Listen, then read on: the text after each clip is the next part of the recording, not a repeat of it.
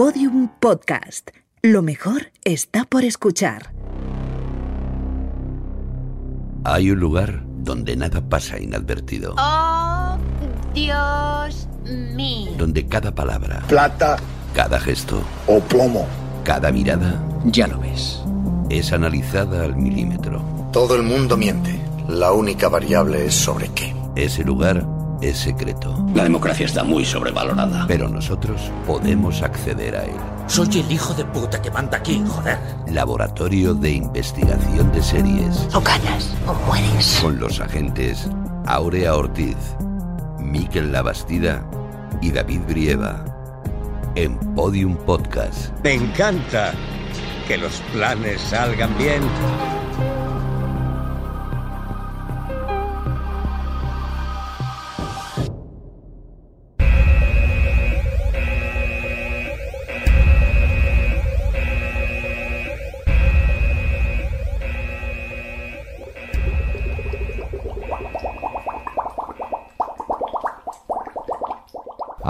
Una gotita de glamour y yo creo que... ¿Qué hacen, agentes? Pues que como está de moda ahora esto de hacer series con mujeres protagonistas, estamos intentando crear una. Ah, pues muy bien. ¿Y qué tal va la cosa? Bueno, al principio nos pasamos con la esencia de madurez y nos salieron las chicas de oro.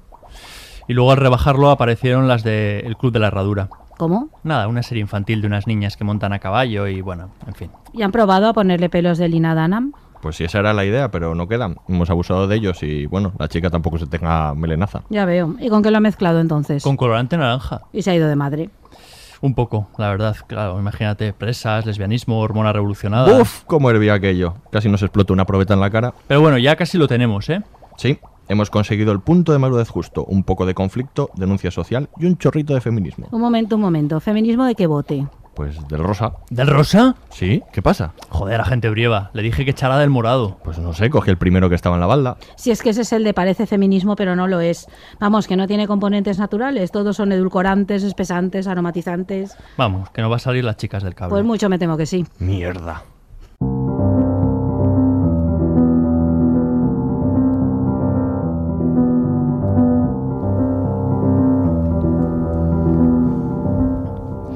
Bienvenidos al LIS, el Laboratorio de Investigación de Series. Este es nuestro capítulo 1x08 y cuidado que hoy venimos con oferta especial 2x1. Nos vamos a atrever con dos series, que pueden parecer muy diferentes y lo son, pero a la que les encontramos varios puntos en común. Hablaremos de la estupenda miniserie de HBO Big Little Lies y de la, enésima- de la antología de Ryan Murphy para el canal FX Feud. Y para hilar y deshilar estas ficciones me acompañan con una rivalidad ya histórica por ver quién le gusta más, a dos metros bajo tierra, los agentes Aurea Ortiz y Miquel Abastida.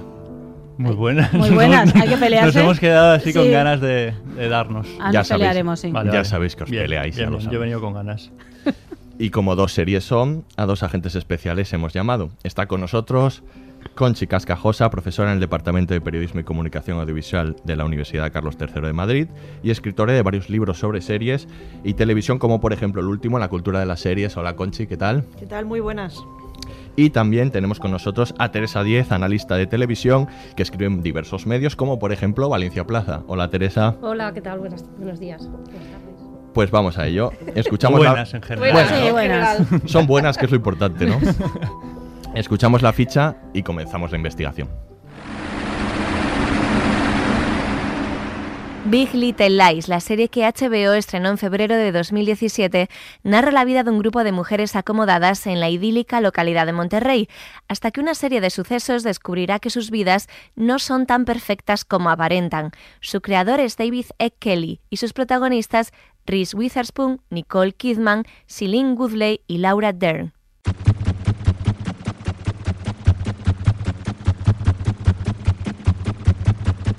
Feud, la serie de la cadena FX que se estrenó en marzo de 2017, es una serie antológica que en cada temporada explora diferentes rivalidades. La primera se centra en la tormentosa relación que mantuvieron las actrices de Hollywood Bette Davis y Joan Crawford. Su autor es Ryan Murphy y en esta primera temporada el reparto está compuesto por Jessica Lange, Susan Sarandon, Judy Davis y Catherine Zeta-Jones. Atención, este podcast contiene spoilers.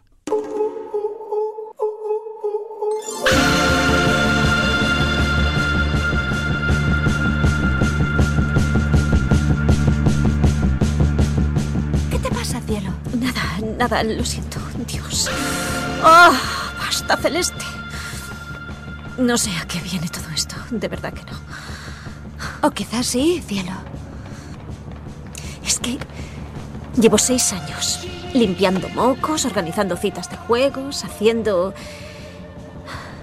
de todo para ser una buena madre. ¿Sabes? Si hoy me he sentido viva, me he sentido bien. ¿Es una locura? No. Me avergüenza decir esto, pero ser madre no es suficiente para mí. No lo es, ni siquiera se acerca. Es horrible, ¿verdad? Soy mala. Lo he dicho. Tú no soy, eres no mala. es- No voy a permitir que digas ¿Qué? eso. ¿Y tú lo piensas? ¿Lo haces alguna vez? Sí. Acabé tan consumida con Abigail y Chloe. Sus vidas lo eran todo. Y casi me olvido de que yo tenía la mía y, y tenía que hacer algo. Así que decidí trabajar como voluntaria en el teatro y no era actriz, no era directora, no sabía qué hacer, pero empecé a sentir que estaba haciendo algo. Quería más. ¿Sabes? Quiero más de eso, de esa sensación. Porque a mí también me hizo sentirme viva. ¡Quiero más!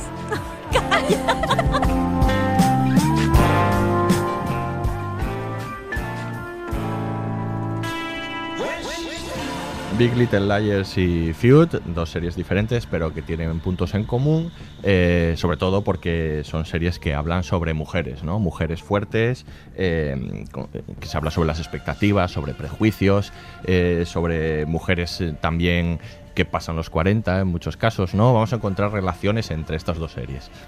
Sí, sin duda que sí. Está lo que has dicho, pero también me gustaría aclarar que, que vamos, no hemos hecho ningún podcast dedicado a series que sus protagonistas son hombres, ¿no? Y Claro. no nos parece que haya relación ahí. Pero es que aquí va mucho más allá de eso. No se trata de que las protagonistas sean mujeres, sino que, que hay muchos puntos de contacto del modo en que las series, las dos series están planteando qué pasa con la imagen de las mujeres, qué pasa con las mujeres en esta sociedad, sea aunque una esté ambientada en el pasado. Y, es, y, y por ahí es por donde está esa vinculación con las series. Además tiene como otras vinculaciones entre sí, ¿no? Porque el hecho de que exista Big Little Lies tiene que ver con que las dos actrices que deciden convertirse en productoras para poder sacar adelante productos donde ellas puedan verdaderamente mostrar su talento y, y donde les den personajes complejos porque les cuesta mucho encontrar esto fuera, ¿no? Y esto no se diferencia mucho de lo que les pasaba a Joan Crawford y a Bette Davis, ¿no? En los años 60. Entonces, Desgraciadamente ahí parece que mucho no hemos avanzado. Una en realidad es consecuencia de aquello que ya sucedía y en eso estamos, ¿no? Y entonces, claro, plantean eso, personajes de, de mujeres que más allá de los 40, que existen, aunque a veces parezca que no. Eh, y bueno, y la dificultad de encontrar su lugar en una sociedad que solo quiere de ellas imagen. Y yo creo que en ese sí que está ese punto de contacto. No se trata de que sean mujeres, sino de que se habla sobre todo que las series nacen de la necesidad de contar qué sucede con ellas. Bueno, y que sean historias de mujeres. Sí. eh, tristemente hay que señalarlo. O sea, quiero decir, verdad que es tú has- noticia, tú has desgraciadamente, que tú has sí. dicho no, no hacemos uno, uno de hombres, pero eh, esta semana Jessica Chastain, mirad lo que decía, ¿no? En el festival de, De de Cannes. Estaba sorprendida. Y me parece que a Ruiz- Reese Witherspoon le leí una, una entrevista que decía lo mismo, que es que había decidido montar su productora, Pacific Standard, porque cuando había estado revisando todos los, los guiones que le, que, que le llegaban, la única historia, había solo una historia de una mujer de más de 30 años. Entonces, quiero decir, sí que hay que señalarlo, Sí que desgraciadamente, porque no hay tantas historias de, de- de mujeres, eh, bueno, decimos maduras, pero es que claro, ya si estamos poniendo, eh, fijando el techo en, en- en los 30 años, es que, bueno, no sé. Tenemos un problema, Sí, la sí. sociedad. Sí, sí, sin duda sí. Yo creo que también es un magnífico ejemplo de cómo las series también eh, están ocupando un espacio que el cine está abandonando, Cierto. ¿no? Quiero decir que todas estas polémicas que se han vivido también en relación al, al propio Festival de, de Cannes, y en cambio diciendo que parece mentira que ella se- haya sido la primera mujer y sin embargo eh, en televisión sí que están encontrando ese hueco, ¿no? Y de hecho, eh, una de las cosas que está pasando este año es que todos los relatos que están poniendo encima de la mesa la situación de la mujer en la sociedad contemporánea no están viniendo del cine, están viniendo de las series de televisión, ¿no? Ujú. Y en este sentido me parece muy significativo porque probablemente hace, hace unos años la, la- la novela de, de, de Lilia Moriarty, en la que se basa Big Little Lies, eh, hubiera sido adaptada en forma cinematográfica, hubieran rejuvenecido a los personajes para que lo hubieran interpretado eh, actrices de, de 30 y poco años o 20 y muchos, y hubiera sido un proyecto totalmente diferente. Y ahora encuentra acomodo, no ya como producción cinematográfica, porque el cine de Hollywood ha abandonado la película media, sino encuentra acomodo como, como una serie de, de televisión de siete capítulos. ¿no? Y en Ujú. sentido yo creo que en sí mismo, más allá de otro tipo de, de- de cuestiones, lo que está demostrando es cómo se está produciendo ese desplazamiento ¿no? entre, entre la relevancia y el liderazgo que podía tener el- los relatos procedentes del cine por parte de las series de televisión. Bien, yo a mí lo que me, me llama la atención de tanto de Fed como de Big Little Lies y uniría otros otros títulos como Jessica Jones, incluso The, Good Wife, es que hay algo en común que es que las mujeres resisten, que ya antes siempre había como ese estereotipo de mujer que o cuando era maltratada, violada o eh, tenía cierta edad ya no tenía nada que hacer, ¿no? Y que en estos relatos lo que nos están mostrando es que se puede superar, se puede resistir, se puede avanzar. ¿no? Continuar, sí. Continuar. eh, y entonces, en ese sentido, otra cosa que me gustaba mucho de. de- además, he puesto a The Good Wife porque Juliana Marguiles también ha sido productora Sí. ejecutiva Claro. y también ha tomado ciertas riendas en. En la, en la narrativa y tal, es el hecho de que mm, es un personaje, si no incluimos la última temporada, que la verdad es que a mí personalmente me parece que sobró, es que era un personaje que, que era capaz de eh, quedarse siendo una mujer feliz sin pareja, que es otro también estereotipo que es como muy obsesivo en todas las narraciones, ¿no? que todas las mujeres tenemos que acabar teniendo un amor, un amorío y queremos ser princesas. Sí, bueno, ese es el propio concepto ese de rehacer la vida, ¿no? Exacto. Que supone que eh, para rehacer la vida tienes que tener pareja, si no, no has rehecho nada. Dice, no, mi vida está hecha, perdona, no tiene que ver, no, y esto a las mujeres se les aplica.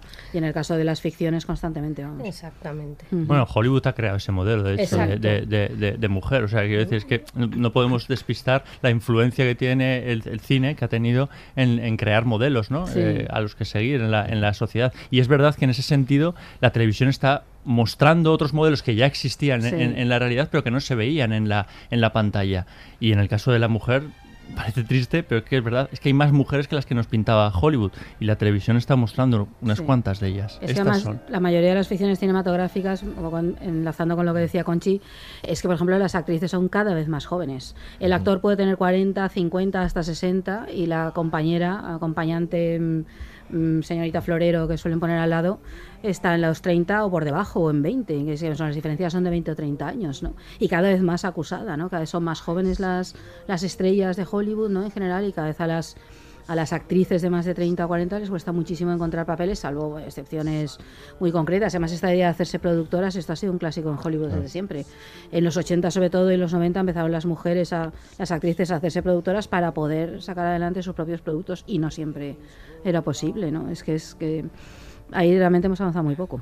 Pero ya, ya no solo en, en- en la edad de las actrices, sino en la edad de las historias. Sí, claro, Porque claro. parece que eh, había eh, historias relacionadas con mujeres que no podían ser maduras. O sea que yo creo que hay un, un antes y un después en la maternidad. Ujú. Las mujeres a partir de, de ser madres ya no les pasan más cosas. O sea, que es como si ya hubiesen alcanzado una especie de, de meta. Si vemos, si vemos el cine, eh, me estoy refiriendo. O sea, lo que nos han contado por el cine. Y bueno, precisamente yo creo que principalmente en Big Little Lies la vida, hay vida, ¿no? Después de, Sí. de la, de la maternidad y nos lo, nos lo descubren. Las mujeres siguen siendo interesantes eh, después de ser madres, por supuesto. No, y las propias actrices protagonistas de las series lo demuestran. Las carreras de Reese Witherspoon, la de Nicole Kidman, además muy marcada por sí las operaciones, la necesidad de, ¿no? de era una mujer bellísima que ha tenido que someterse a operaciones, botox y demás que han mermado su belleza y, sus Mm. capa- y su posibilidad de hacer cine, ¿no? Igual el caso de Jessica Lange es que es paradigmático. Jessica Lange era una actriz con un potencial enorme porque era una gran actriz que ha ganado premios, que hizo personajes magníficos, empezó a cumplir años y desapareció prácticamente del cine, ¿no? Y es que y, y ahora Sí. la ha recuperado, ¿no? Sí. Justamente Pues a mí en Jessica Lange me ha llamado la atención que ella siempre había sido un prototipo de mujer dominada Sí. en King Kong, en El cartero supremo, los sí. dices y aquí está rompiéndose en molde. Y sin embargo, Susan Sarandon, hay que recordar Telma y Luis, que es una de las pocas Sí. títulos yo creo que podemos poner como ejemplo de mujeres que resisten a la violación, que se enfrentan, que tal, que te cual, Mm. y que vuelve a retomar esta historia otra vez eh, de, de mujeres eh, que Sí. superan este tipo de... Es que son, son muy diferentes como Claro. estrellas, ¿no? Porque Susan Sarandon, claro, ella nunca ha estado marcada por su belleza, sino más bien siempre esa idea de que, claro, era una gran actriz desde siempre, ¿no? Y tenía con personajes un poco más complejos. Sí. Pero Jessica Lange, siendo que era una gran actriz, y lo demostró ampliamente, pero siempre está marcado por su sensualidad, porque sus Exacto. papeles están absolutamente cargados Sí, de sensualidad y claro, de exacto. pronto a los 30 desaparece, ¿no? Es como ya ya no y, y- no ha tenido, ha tenido una carrera absolutamente errática, no porque ella quisiera, sino porque era imposible encontrar un encaje para Pero ella. eso ¿no? es quizá uno de los elementos que, en mi opinión, funcionan también de, de, de Freud, ¿no? Es decir, eh, que existe esa especie de diálogo entre lo que ha sido la trayectoria Totalmente. de Jessica Exacto, Lange, exacto. John Crawford, Betty Davis, Susan Totalmente. Sarandon. Totalmente. Y, y yo creo que en parte eso también tiene que ver con el propio mensaje de, de- de la serie, porque en realidad la serie de lo que está hablando del Hollywood postclásico, se está poniendo este ejemplo de estas dos actrices, qué les pasa a partir de una determinada edad, cuáles son los retos a los que se enfrentan, cómo las tratan los estudios de Hollywood, pero al final te está diciendo, oye, que esto todavía está pasando hoy, y aquí tienes el ejemplo de estas dos actrices eh, que nacieron muchos años después, pero que se están enfrentando exactamente a las mismas dinámicas, por eso no están haciendo películas, por eso están haciendo series de televisión. Y eso me parece que es, eh, que es uno de los elementos quizá más, eh, eh, más significativos de, de esta serie, que en mi opinión, a mí como profesora que ha dado clase de, de historia del cine, es absolutamente una gozada. Eh, todas la- eh, esas pequeñas escenas en las que rehacen escenas ¿no? de, de- Mm. de películas clásicas de, de ellas dos, porque hay- se, se produce casi un efecto de extrañamiento ¿no? cuando lo Mm. ves con una actriz contemporánea eh, y es extraordinariamente bonito, ¿no? pero, pero que funciona como un comentario del Hollywood eh, contemporáneo extraordinariamente desarrollado, sobre todo en un elemento que es la figura del director hombre. Es decir, cómo parece que a los hombres se les permite, el director puede hacer lo que quiera, y sin embargo una mujer cuando rompe, cuando eh, eh, no sigue el camino establecido, va a pagar un, un gran precio. ¿no? Y si echamos un vistazo a cosas que han podido pasar con directoras mujeres, director eh, hombre, a Catherine Bigelow, cuando hace una película gana un presupuesto, eh, una de un submarino, K-19 creo que se llamaba, de Widowmaker, Ah. y no funciona bien, eh, está casi 7-8 años que no consigue hacer una película. Sí, bueno, a y sin embargo, claro, y sin embargo un director o, un profesional hombre puede tener un fracaso y eso no le va a afectar su carrera. Y sin embargo las mujeres sí que pagan un alto precio, ¿no? Eso me parece que es uno de los temas de, de la serie que está muy bien, ¿no? Sí, yo quería hablar de lo de la fundación de Ryan Murphy, que es que además precisamente Ryan Murphy, el director de Feud, eh, ha creado una fundación precisamente para obligarse a sí mismo y a la industria a que se, eh, se produzcan eh, ficciones con determinados grupos que generalmente tienen menos eh, menos inclusi- están menos inclusivos como son las eh, mujeres, las personas de color y el colectivo de LGTB. Esta fundación, entonces él se ha obligado a que ahora, por ejemplo, está de FED, el 50% de todos los técnicos, dirección, guion, ta, ta, ta, fueran mujeres, personas de color y colectivos de LGTB. Y en el, que- en el último capítulo, además, creo que él se retira y no, ha- Sí. no hace ni el guion, ni la dirección, ni nada. Él solo deja a dos creadoras. que- Sí, Sí, hay sí, muchos sí. capítulos dirigidos por mujeres en, Sí, la, sí, en, sí. el- en la serie, sí. Yo me estaba imaginando el comienzo de eh, la gestación de Big Little Lies, pues como Joan Crawford buscando libros eh, que pudiesen interpretar, pero había Nicole Kidman ¿no? y, Sí. y Reese Witherspoon, un poquito en, en esa misma tesitura, ¿no? De, de qué libro podemos buscar, tiene que haber historias para, para, para nosotras, ¿no? Ujú. Y una historia es Big Little Lies, claro. Sí, sí, esa sería luego. una, Desde una- luego, una historia luego. que les gustaría haber hecho, ¿no? Esas otras Sí, vinculaciones. la diferencia chula es lo que hemos comentado antes, que ahora sí que encuentran en la televisión un camino para poder desarrollar su talento. Ojo, en las series. Sus en las series. En el entretenimiento, es que Sí, justo me ha venido a la memoria, a mí me ha pasado con, hablando antes de- del puente con Paula Vázquez, que Sí, lo ha sacado mucho a colación estos días, de la falta de oportunidades que tienen las mujeres en los programas de entretenimiento en algunas cadenas. Y me acuerdo, de repente Es las he visto a las dos juntas, digo, coño, Nicole Kidman, Paula Vázquez, Sí, son lo mismo. ¿sabes? Eh, por supuesto, con las excepciones de rigor, ¿no? Sí, pero no, digo de edad, de pues, eh, mujeres que han- todavía les ha costado hacerse mayores y se operan. Sí. Pero yo quería, sí que, que, si me perdonáis, eh, apuntar una cosa. Quizá otro, otro elemento relevante de lo que está pasando ahora, que son estas son las series de las que estamos hablando. Ya. Eh, y están protagonizadas por mujeres, Sí. están contando historias de mujeres. Porque yo creo que lo que ha ocurrido quizá durante un periodo un poquito largo ¿no? de este mm, gran éxito ¿no? de las series de televisión es que todos nos hemos eh, y todas nos hemos acostumbrados a que las grandes series eran series protagonizadas por hombres que contaban historias de hombres y por tanto esa especie de cliché ¿no? que a mí me gusta hablar ¿no? de el hombre genial atormentado que tiene una relación difícil con las mujeres que si el, el Don Draper de Mad Men que si Walter White eh, de Breaking Bad recordad que una de las actrices de, de Breaking Bad llegó a sacar un artículo eh, en, The New. York Times Sí. Eh, que interpretaba a Sky llegó a sacar un, un artículo en, en el New York Times contando cómo recibía amenazas de muerte porque su personaje le hacía la puñeta a Walter White que era un criminal Mm.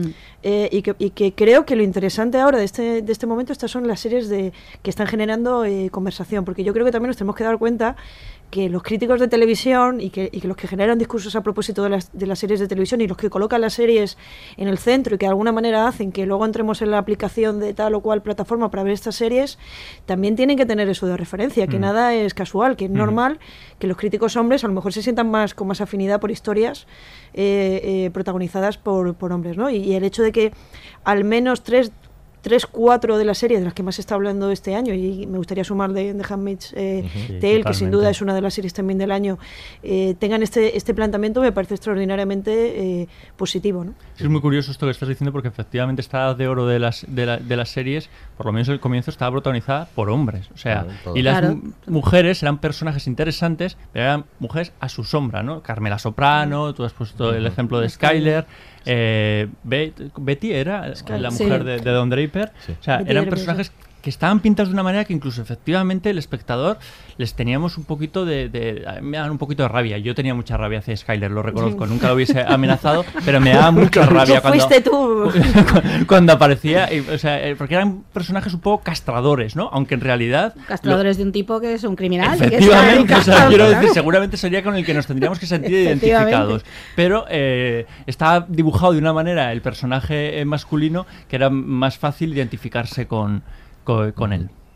De todas formas, mm, estamos hablando de estas series, el cuento de la criada también, desde luego, en- pero mm, aunque las vamos a poner en valor, eh, son una excepción todavía. Y no sé si la clave en que haya más de estas series se- sea el paso de las eh, actrices también, actrices o, o productoras, vamos, mujeres a la producción. En este caso, en el caso de Big Little Lies, Reese Witherspoon eh, es productora y Nicole Kidman también, ¿no? También en, en las situaciones de poder, digamos, en la dirección, en la producción, debería haber más mujeres para que estas series saliesen a la luz, entiendo. Sí. Sí, lo que pasa que esto, de, de todas maneras, por muchos productores, luego el que tiene que dar el sí es una cadena. O sea, que, es- que yo creo que aquí donde se ha abierto la brecha no es solamente que haya mujeres productoras, sino que las cadenas han abierto la posibilidad de que existan producciones con, con este tipo de tramas. Y de todas maneras sí que ha habido precedentes. Me estoy acordando de Wits. Sí, bueno, Sí. es que yo creo Sí. que sí, pero o sea, No, mujeres cuidado. desesperadas. Había- Mujeres desesperadas. Sí, pero esto, sí. Sí, Wits, eh, yo creo que influye mucho también la figura de showrunners femeninas, ¿no? Claro. O sea, Claro. Quiero decir, la Aparición... Showrunners que encima han tenido que demostrar que también eh, pueden crear grandes series de éxito, ¿no? Ahí está el ejemplo de, de Sonda, que te lo dejaré eh, a ti, eh, Aura. Como fan. Pero eh, Genji Koha, ¿no? Es la, es la, es la showrunner de, de Witch y De de Witch. Orange is the, Mm. is the New Black, Black, ¿no? sí. Yo creo que la- el posicionamiento que han tomado estas, estas mujeres dentro de, de la industria ha favorecido a otras, no solo a sus propias, a sus propias series, Sí, ¿no? pero es, es interesante porque en el caso concreto de lo que estamos eh, eh, hablando no, no ocurre eso. Sí, ninguna de los eh, showrunners, en un caso de David eh, Kelly y en el otro caso es Ryan Murphy, no, ocurre no, eso. no. Pero yo creo que sí que hay un factor que tiene que ver con lo que estáis hablando y es probablemente la, la emergencia de las, de las plataformas. Hmm. Porque muchas de estas series en Estados Unidos se producen, pero ya todas las series se están haciendo pensando en la distribución internacional. Y una de las cosas que creo que Netflix está demostrando y cada vez se ve de- más de manifiesto es que al final hay un tipo de, de- de programación que es muy consumido por mujeres y que por tanto Mm. cuando estas nuevas series, y, y quiero pensar por ejemplo en el caso simplemente de HBO España, que todavía tiene un catálogo que es muy limitado, pero que parece que está apostando mucho por, por las series eh, protagonizadas por, por mujeres y de hecho varias, todas estas están incluyendo. Handmaid's Tale, están en la plataforma de HBO España. Con esto lo que os quiero decir es que claramente cuando las mujeres se, se pone de manifiesto que las mujeres son las que eligen ver eh, este tipo de, de- de- de contenido y apuestan y se apuesta por este tipo de, de contenido protagonizado por mujeres funciona. Y yo creo que al final todos tenemos que hacernos también la, la idea de que estas series se hacen para que la gente las vea. Y cuando las mujeres se posicionan como espectadoras que tienen el poder de decidir, "Voy- voy a ver esta serie, me voy a dar de alta a esta plataforma porque esta es la que está dando este tipo de contenido, eso favorece que sacan series de este tipo. Yo eso no lo tendría de, no, no lo, no lo olvidaría eh, nunca porque me parece un factor bastante, bastante significativo. Sobre todo una cadena como HBO que siempre ha tenido una relación bastante compleja con las mujeres Sí. creadoras de, Sí. de serie y con los contenidos eh, relacionados con mujeres. ¿no? Ojo, y yo no sé si Netflix es tan eh, en femenino. Yo creo que es verdad que Jessica Jones ha sido un- una excepción, pero el resto de producciones de Netflix de contenido femenino me parecen demasiado comedias románticas clásicas No, no, no las veo tan rompedoras como sí que lo veo en Bueno, HBO. Orange is- ah, bueno, Orange Orange is the New Black. de OA, Es verdad. Piensa Es que Orange. de OA, Orange, claro, y de OA va precisamente de, de- de una chica a la que secuestran y que le pasan una serie de cosas. Yo que tengo la sensación de que, de que sí. A mí en última instancia no, no sería juzgar, prefiero no juzgar determinadas series Mm. porque quizá el género a lo mejor no sea, pero yo creo que un melodrama como puede ser Las chicas del cable, que sí que tiene, independientemente de la cosa que pueda decir un actor o una actriz, que me da igual, porque a mí lo que me importa es la serie, lo que está en la serie, yo creo que sí que es una serie que está poniendo encima de la mesa determinadas eh, cuestiones relevantes, porque creo que ellos lo saben y porque Netflix es una plataforma que en gran medida se, se sostiene a través de las mujeres. Ujú. por, por eso digo que, ese, que esa vocación de nosotras vemos y nos, y nos posicionamos y se generan discursos me parece muy, muy importante. ¿no? Pero yo creo que es importante que haya gente, mujeres también dirigiendo cosas para mujeres, porque, quiero decir, la mujer siempre ha sido espectadora. Lo que pasa es Mm. que a veces el, el relato que le llegaba eh, estaba hecho por un hombre.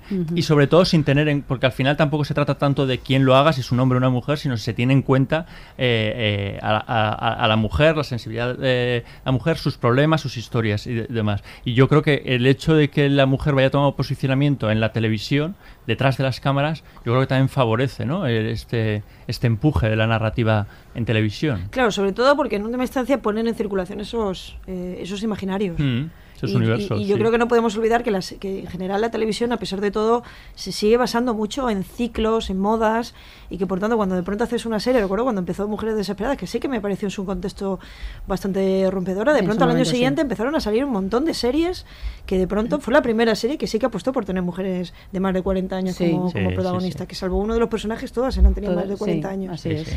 Creo que el hecho de que haya series que funcionen, eso hace eh, que probablemente este tipo de series pues se, se vayan haciendo más. Pero creo que tampoco podemos olvidar una cosa que todavía no ha salido en la conversación, pero que me parece muy importante, y es que obviamente ahora estamos en un contexto donde los problemas de las mujeres ya no forman parte únicamente de, de un ámbito muy restringido, sino que están en el primer plano del discurso. Es decir, que hemos vivido unas elecciones en Estados Unidos donde el, el- el trato del candidato Donald Trump, actual presidente de los Estados Unidos, hacia las mujeres, polémicas sobre acoso, sobre eh, eh, agresión sexual, todo ha estado encima del, del discurso. La idea de que se pueda, eh, se pueda volver a prohibir el aborto en Estados Unidos, todos esos temas están ahora encima de, de la mesa. Y creo que los que vivimos el, el último Día Internacional de, de la Mujer, para mí fue extraordinario porque en esa manifestación, al menos donde yo vivo, que fue en Madrid, nunca había visto tanta gente.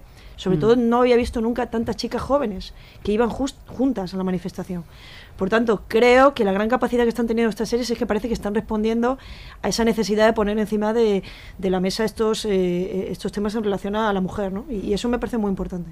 De todas maneras, voy a romper una lanza a favor de Shonda, ya que me lo has traído, y vinculado con algo que se ha comentado. No he dicho nada malo de ya Shonda, lo ¿eh? sé. Yo soy una gran defensora de Yo Shonda. también, Sí, yo yo me lo no, yo estoy imaginaba. muy a favor de no, es que también. precisamente eh, con una cosa Pese que se ha todo. planteado y que en algún otro podcast hemos comentado, que es la, la idea de que, claro, nos centramos como en estas series rompedoras y demás, pero que hay otras series que no lo son, pero que están planteando estos temas. Que pienso Anatomía de Grey, que es este- pero por ejemplo, la fundación que planteabas esta de Raya Murphy, Sí. dice Anatomía de Grey es el ejemplo perfecto de eso, está puesto en marcha y hay personajes de todas las etnias, eh, mujeres y hombres de todo tipo, que esa mezcla fantástica que hacen, en la cual todos son igualitarios, que es un perfecto ejemplo. Mm. A margen de lo culebronesco de la serie sí. y demás, yo recuerdo esa serie, hay un personaje femenino que decide tener dos abortos en dos momentos distintos porque eso interfiere en su vida, en lo cual en el que es un modelo de vida y decide que tira adelante. Eso no se suele ver en las series, y menos en una serie No, de este no. tipo. Claro. Y bueno, y mujeres que optan por su vida profesional en vez de la vida Exacto. amorosa y decir, no, lo siento, es más importante para mí ser cirujana y tener mi vida que lo otro.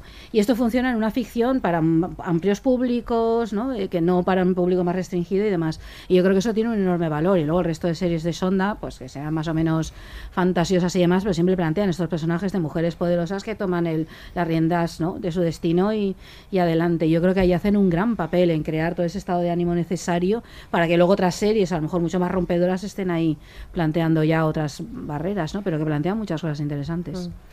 En Big Little Lies, la verdad que a mí lo que más me, me impactó fue la manera de, de mostrarnos lo- el, el proceso de violencia doméstica. ¿no? Yo creo que es que, de hecho, me parece un documento casi que debería ser de visionado obligatorio ¿no? en, para las juventudes, la gente joven, ¿no? para que ver un poco el proceso que puede ir pues, siendo paulatino y puede ir incrementando. Cosas como que no es una cuestión de clase social ni de nivel económico, ni de educación Ni académica, ni de cultura, ni que tiene que ir acompañado siempre por el consumo de drogas y de alcohol o de algún tipo de, de estupefacientes. Eh, o sea, que le puede pasar a cualquiera, ¿no? Yo creo que eso es un, una bellísima, un bellísimo mensaje. Pues mira, ya que Teresa lo ha anunciado, vamos a hablar ya de Big Little Lies. Lo primero que dije fue que no eran solo las madres. Los padres también. Es lo que pasa con estos eventos. Son despiadados. No es de los osos pardos de los que hay que cuidarse. Es de las cerdas. Hábleme de Celeste Wright. Algo tenía que ir mal, tan elegante, tan... Volcánica. Madeleine Mackenzie. Es imposible dejar pasar las cosas cuando Madeleine está implicada. Tienden a estallar. Equipo Renata versus equipo Madeleine. Se declararon la guerra ahí mismo. ¿En serio vamos a utilizar la palabra asesinato?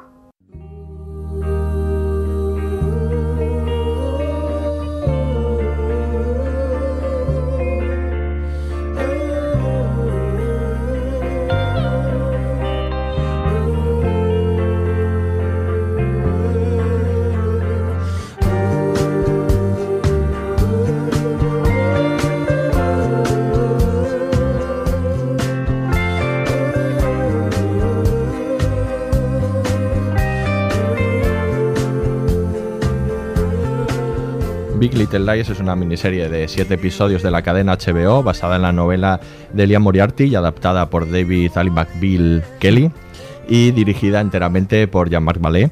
Eh, la historia parte de la investigación de un asesinato que no conoce, de lo que no conoceremos los hechos más, bien hasta el final, aunque el crimen en realidad sirve como una excusa para eh, contarnos la historia de estas tres mujeres, cuatro si me apuras, eh, que son... cinco. ¿Eh? Y es uso cinco. incluso cinco si me apuras. Pero bueno, eh, fundamentalmente se centra en, la, en tres, eh, que son Madeline, eh, interpretada por Reese Witherspoon, eh, Celeste por Nicole Kidman y Jane por Shailene Woodley. Eh, bueno, eh, habrá spoilers, por supuesto, porque no podemos hablar de esta serie sin hablar del final. Eso es así, ¿no? ¿Qué os ha parecido? Que siempre empezamos con una ronda. ¿Qué os ha parecido la serie? Venga, que empiezo yo. Me hacen señal de empiezo yo. Nos hemos quedado aquí un poco parados. Ah, pues a mí me parece muy bien, como debe aparecer. Eh, está bien porque, claro, eh, la han comparado un poco, como he sacado antes, lo de Mujeres Desesperadas, ¿no? Es una serie que siempre sale como a colación, Sí. pero esto es otro universo. Que decir, por mucho que se parezca, ¿no? El hecho de que sean mujeres más o menos ricas, ¿no? Que en un entorno más doméstico, en realidad es otro planteamiento completamente distinto, ¿no? A mí me... Me gusta porque nunca sabes por dónde va a ir, me gusta el modo en que plantea los temas, bueno, lo del maltrato que ahora hablaremos, porque yo creo que es uno de los el tema, un tema fundamental y, y cómo aparece ¿no? en la serie, yo creo que de manera muy arriesgada y como lo hace está, está muy bien, ¿no? Y, y creo que la serie plantea muy bien la, la trampa de la vida doméstica, ¿no? Del hecho de ser madre, esposa y supuestamente feliz, ¿no? Eh, como- porque lo plantea como elección propia, en teoría, pero como eso acaba convertido en una especie de cárcel de oro, ¿no? De maneras distintas para todas ellas. Y, y plantea también eso, el tema de la maternidad, de una maternidad que, hombre, sí, a los hijos se les quiere mucho, pero a lo mejor a veces es mm, como si no estuvieran, ¿no? Eh, algo así, ¿no? Y yo creo que la serie Bueno, se dice atreve- eso en alto, que eso yo creo que Sí, todos hemos escuchado a a las personas que tienen, que tienen, que tienen hijos, pero decirlo en alto Sí. era como, oh, ¿qué, qué- qué ha dicho, no? Que qué mala madre. Escuchábamos Al, al principio del todo del corte en el que Mm. están en el coche, ¿no? Madeleine y Celeste, y le dice que, que no es suficiente, lo de los hijos no es suficiente ni de lejos, ¿no? Y ahí es cuando se un poco se... Sí, pero luego tenemos el personaje opuesto, que es el de Laura Dern, que es Sí. la pe- pe- ejecutiva perfecta, que tiene toda su vida orientada al trabajo y que también es Claro. insatisfecha. O sea, como que... Pero es que la demanda sobre las mujeres, ¿no? Es como tienes que ser Sí, la perfecta exacto. ejecutiva y además la perfecta madre y además la perfecta anfitriona y además la perfecta esposa. Entonces cada una de ellas, la que se ha dedicado solo a los hijos, con el personaje de Reese Witherspoon, claro, le falta toda esa parte.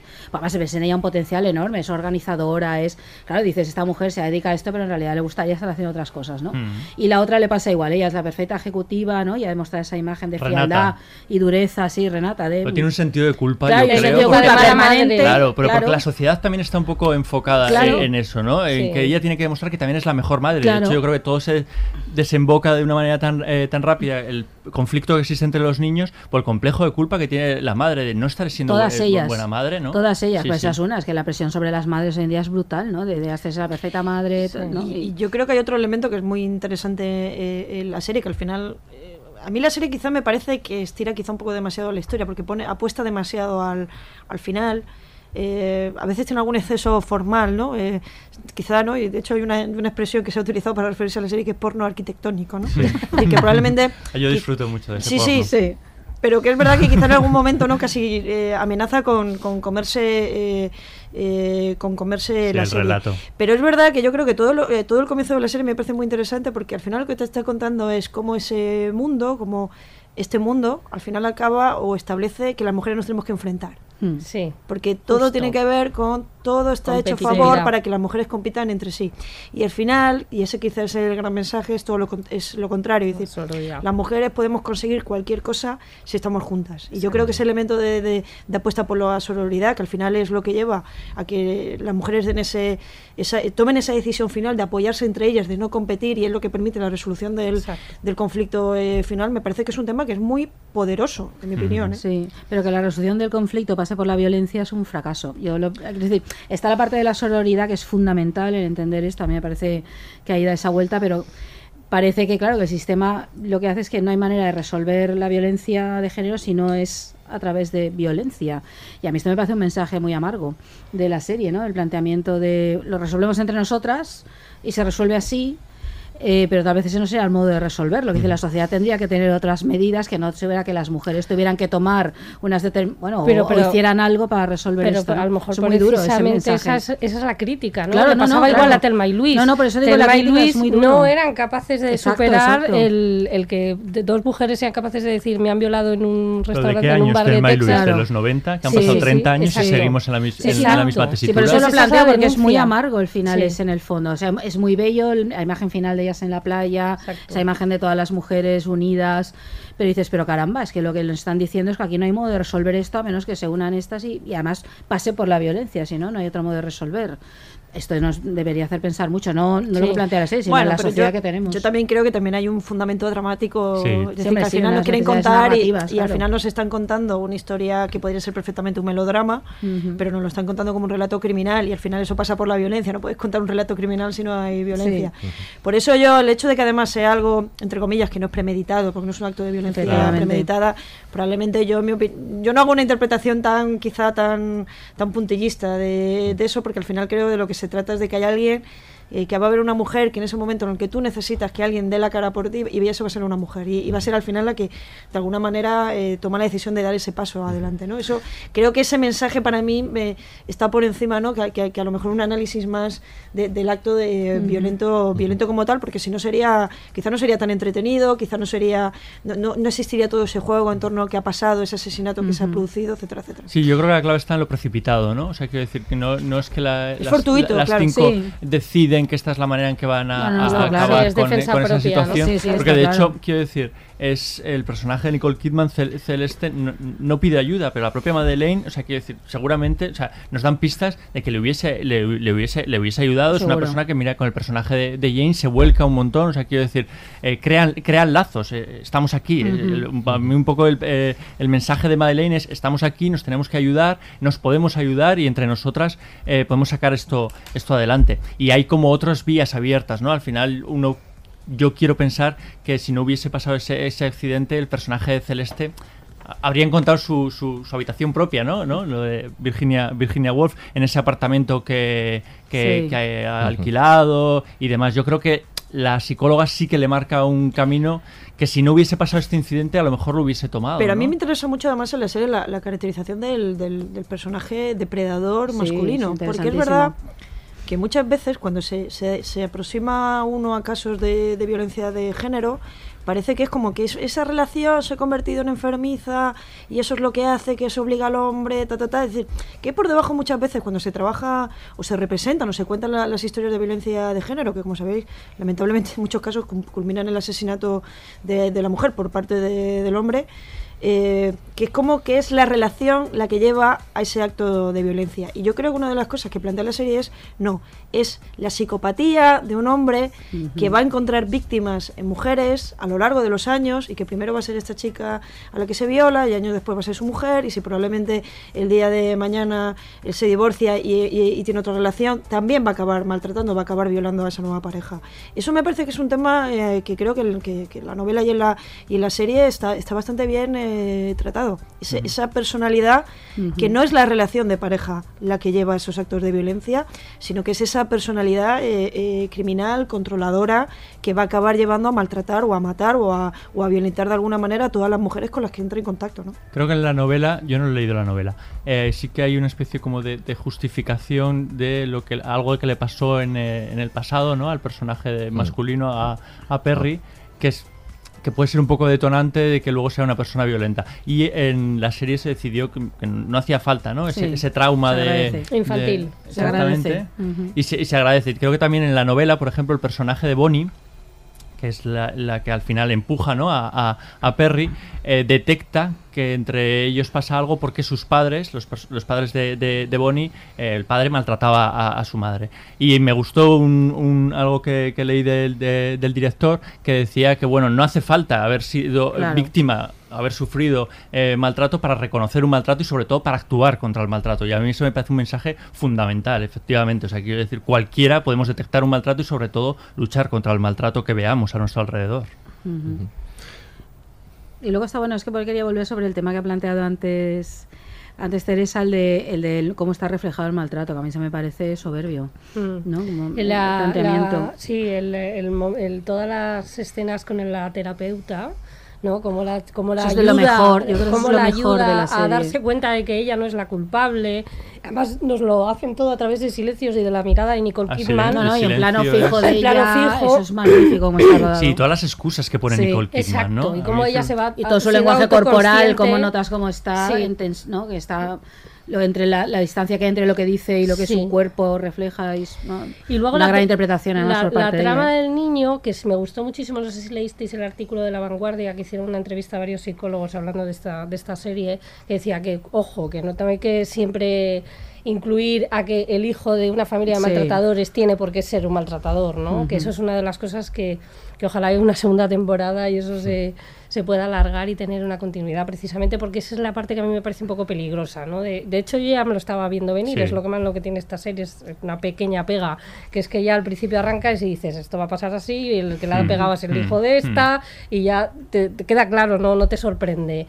Y ahí es donde ahí sí que mm, es un matiz que no me ha acabado de gustar, ¿no? Que el niño tenga que ser también un ma- fut- mal- futuro maltratador. Bueno, Bueno, ahí pero lo, que yo creo te, que- lo que te está tratando de, de decir es que es que ve lo- la conducta que ve en casa no la, la refleja, aun- La aun sin- imita. aun sin- la imita aun- sin, sin conciencia. No, Pero no yo creo, que está poniendo encima de la mesa algo más y es que, que los hijos también son víctimas. Mm. Sí. Que en una relación Sí. de maltrato no, no Claro. solamente la víctima es la mujer, los hijos, Claro. aunque sobre ellos no se ejerza la violencia de manera directa, la violencia física, ellos son víctimas de toda la violencia eh, simbólica y psicológica que se está que, que hay en una casa donde se está produciendo esa situación. Y en este sentido a mí sí que fíjate que sí que me parece muy muy sugerente muy interesante porque al final yo creo que es lo que ella permite también Totalmente, esa es lo que llamada la de claro esa ella. llamada de, de atención decir oye que el día de mañana probablemente mi hijo va a maltratar a otra mujer no solamente que está haciendo daño a mi hijo, es que seguramente mi hijo está maltratando a otras mujeres. Y por tanto eso, porque al final eso también tiene que ver con lo de la sororidad. Es decir, el hecho de que ella sepa que puede ser responsable de que el día de mañana, que ya está ocurriendo con, con el caso de, eh, de, de la propia situación violenta que se está produciendo en el colegio, eso me parece que a mí es un elemento que creo que en la serie funciona bien. ¿no? Sí, además es viene que de la en, novela, el, pero que en viene el momento en el que ella a ella le confiesan que es su hijo, el, el abusón, por así decirlo, eh, es el momento en el que ella se decide, es el tonante, yo creo, claro, en el que ella se decide a irse, ¿no? Y, y creo que eso, bueno, eso. y que está también trabajando, también me parece un tema muy interesante, es que mí- por eso os digo que a veces la serie me parecía excesiva, pero todo el universo que estaba planteando me parecía muy interesante, la cuestión del, de la violencia en los, en los coles, ¿no? Claro, el, claro. el Sí, bullying, ¿no? sí, sí, sí, Entonces sí. era otro tema que, que quizás no parecía al comienzo que estaba, pero que al final también está hablando de cómo muchas veces las situaciones que se están produciendo de violencia en, el- en los colegios no tiene que ver con que los niños sean violencias, sean violentos de por sí, sino porque los niños están viviendo en sus casas situaciones de violencia que luego cuando llegan al cole las están reproduciendo. ¿no? Mm. Porque además todo, esa de, todo eso de la violencia, eh, que en un principio plantea como si es una violencia congénita que puede llegar, está todo en el hijo de la de Shane Buldy, que, se, Ujú. que ella teme, eh, porque ha sido violada, que haya heredado de alguna manera ¿no? los genes violentos de su padre, ¿no? Y, y eso también es, es muy importante en la historia y que luego de, se resuelve de esta manera, como que toma posición la serie en ese sentido y dice, no, fijaros, cuando el, el niño se quita los cascos y escucha claramente lo que está sucediendo en su Claro. casa, a pesar de que ellos en terapia dicen que los niños no se enteran de nada. A mí en este sentido me, me recordaba un poco el trabajo que hace la segunda temporada de Happy Valley, que es otra serie Mm. espléndida, Sí. en este caso de, de Reino Unido, que la segunda temporada está introduciendo elementos que tienen alguna...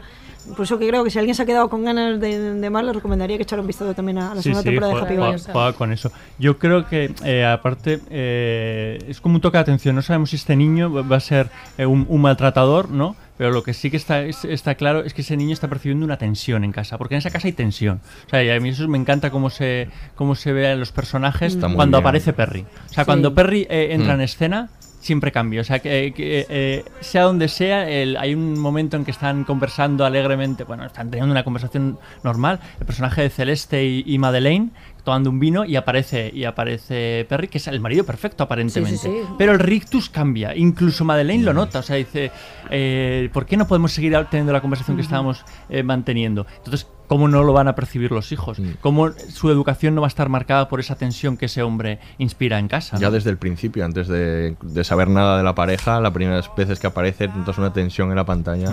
No, incluso hacen una broma, ¿no? De que es como el ogro. o Sí, el- bueno, es que los con juegos los están juegos basados en esa idea. Es que sí. todos los De juegos, que él es un monstruo, de El que monstruo. se persiguen. No, no lo hemos eso. dicho, y es verdad que son eh, grandes interpretaciones de, de actrices, pero Sí. sin duda el trabajo de Alexander Alexander es Skarsgård magnífico, es magnífico. Para Porque mí da miedo incluso de espaldas. Para Sí, mí una de las, sí, para sí. mí una de las trabajo. interpretaciones del año. Sí, sí, sí, lo hace de maravilla. estupendo. Es un- Y luego yo creo que hay una parte con todo esto de la violencia es que es un mundo absolutamente basado en la competitividad todo el rato. O sea, es, ahí está violencia física hasta que se pueda desatar en términos de dominación.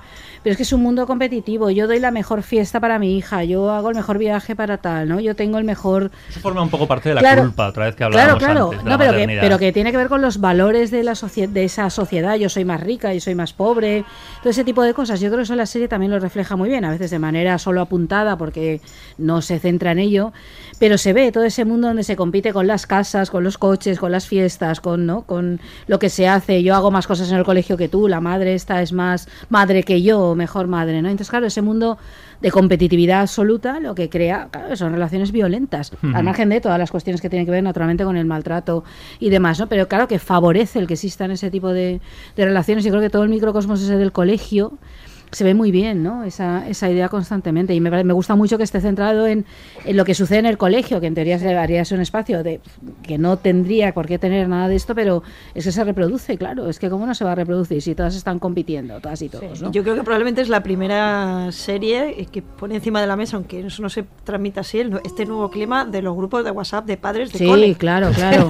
Porque es un poco eso. y era hora que alguien lo denunciase. Claro, porque, Porque nadie quiere estar en esos porque es terrible, terrible, pero hay una presión social Claro. brutal para estar en esos grupos que son horribles y todo y tienen que estar los padres obligatoriamente en esos grupos porque si no tienen miedo no que ellos se queden fuera, sino que dejen a sus hijos fuera Sí, sí, claro, de determinadas eh, eh, dinámicas y que yo creo que todo eso de una manera quizá un poco eh, sutil está también en la serie, ¿no? Al menos al menos el ambiente, ¿no? Al Sí, menos sí, el tono. Sí, sí, totalmente. Es un grupo de WhatsApp en vivo, me gusta. Sí, sí, sí.